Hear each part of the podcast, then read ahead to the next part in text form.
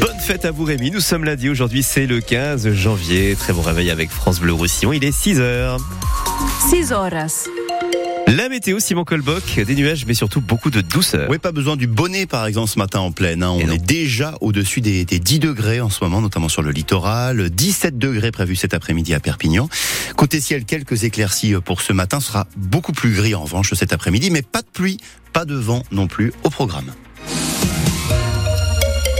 Est-ce que vous entendez les oiseaux chanter, vous, le matin? Au pays de Pau Casals, le chant des oiseaux de plus en plus rare, et c'est encore une fois à cause de la sécheresse. hein. Dans les derniers comptages, quasiment toutes les espèces en diminution. C'est le cas partout en France, mais le phénomène est encore plus marqué chez nous, explique Rossino Pulpito. C'est le président de la Ligue de protection des oiseaux dans le département. moins d'eau, c'est moins de plantes, moins d'insectes et au final moins d'oiseaux, moins de faune en fait. Toutes les marques temporaires ont pratiquement disparu. Du côté des housses, c'est du côté de Casse de Peine, etc. C'est là où euh, nous faisions nos sorties de sensibilisation. Pour le reste, euh, dans les grandes zones comme euh, Canet, Barcarès, on peut s'apercevoir que toute la végétation roselière a disparu. Tout s'est asséché. Et ça crée d'énormes problèmes parce que, je prends l'exemple des hirondelles, c'est euh, un effondrement depuis 10 ans de pratiquement 40%. S'il n'y a pas d'eau, comment construire les nids? À partir d'argile, de boue, il faut de l'eau. Pour certaines espèces, quand elles passent sous la masse critique, elles ne reviennent pas euh, aussi aisément. Malheureusement, nous ne sommes pas entendus. Et pour dénoncer cet effondrement du nombre d'oiseaux et d'une façon générale l'effondrement de la biodiversité, un groupe est parti d'Argelès samedi, direction Paris, voyage jusqu'à la capitale à pied. Et dans ce groupe, il y a notamment l'ancien conservateur de la réserve naturelle de la Massane. Il vient de euh, rendre son tablier, il vient euh, de prendre sa retraite et il veut tirer la, la sonnette d'alarme hein, sur la dégradation du vivant. La marche jusqu'à Paris est baptisée l'appel de la forêt, comme le roman de Jack London. L'ancien conservateur s'appelle Joseph Garrigue. Il sera notre invité tout à l'heure en direct à à 7h45 sur France Bleu Roussillon. L'île de la Réunion en alerte maximale désormais, l'île française de l'océan Indien, pile sur la trajectoire du cyclone Bellal. Météo France prévoit des vents jusqu'à 250 km heure. L'île désormais en alerte violette, hein, c'est le plus haut niveau d'alerte possible.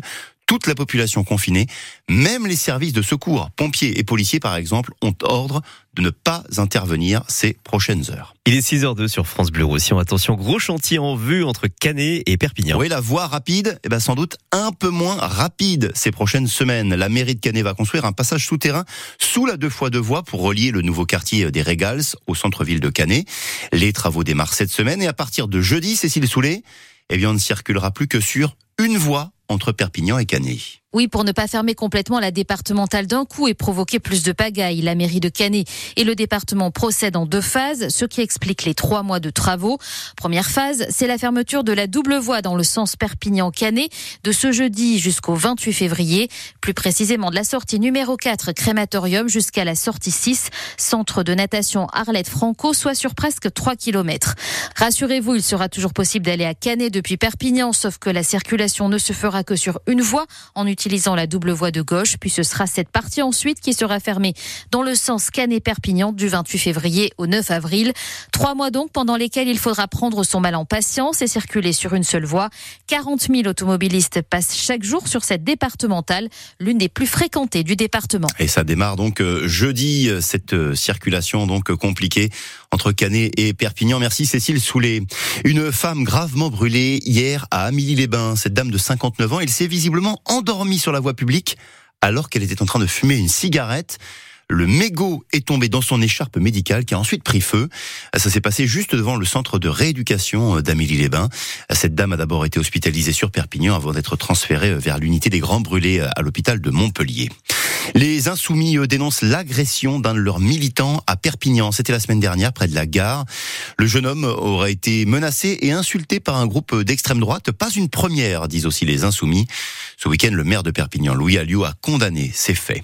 Ce rassemblement hier à Perpignan contre la loi immigration, une vingtaine de personnes devant le Castillet, des rassemblements euh, plus importants hier aussi à Marseille, à Toulouse, à Paris. D'autres manifestations sont déjà prévues pour dimanche prochain. C'est le 25 janvier hein, que le Conseil constitutionnel validera ou non la loi votée au Parlement euh, le mois dernier. Emmanuel Macron, lui, à la télé demain soir, le président en conférence de presse, euh, mardi soir, donc demain à 20h15. Ce sera euh, sur TF1, sur France 2 et sur les chaînes d'infos en continu. Le rugby, en Fédéral 1, l'année commence bien pour Serré. Le Serré sportif s'offre le leader du championnat hier. Victoire 16 à 6, c'était contre Château-Renard. En Fédéral 2, Prades remporte le derby à Canet face à la Salanque. 30 à 27 pour la Jop. Argelès s'impose sur le 4, 35 à 14.